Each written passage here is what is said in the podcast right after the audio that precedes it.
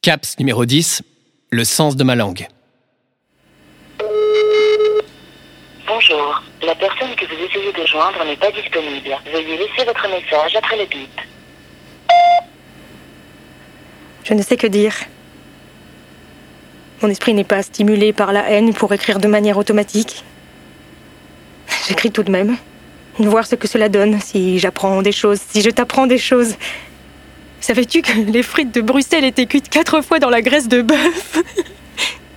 Si je te dis que c'est faux, continuerais-tu de m'écouter? Si je te disais que finalement c'est vrai, me prendrais-tu pour une folle Ou tu jugerais mon humour dépassé? Beaucoup de si.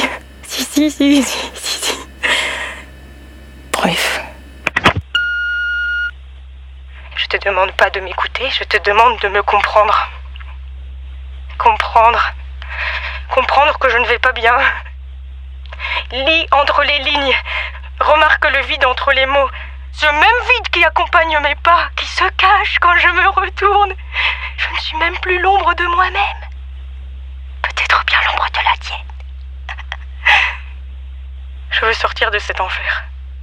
Arrêter de sourire pour faire plaisir. Arrêter de me nourrir parce qu'il le faut. Arrêter de respirer inconsciemment.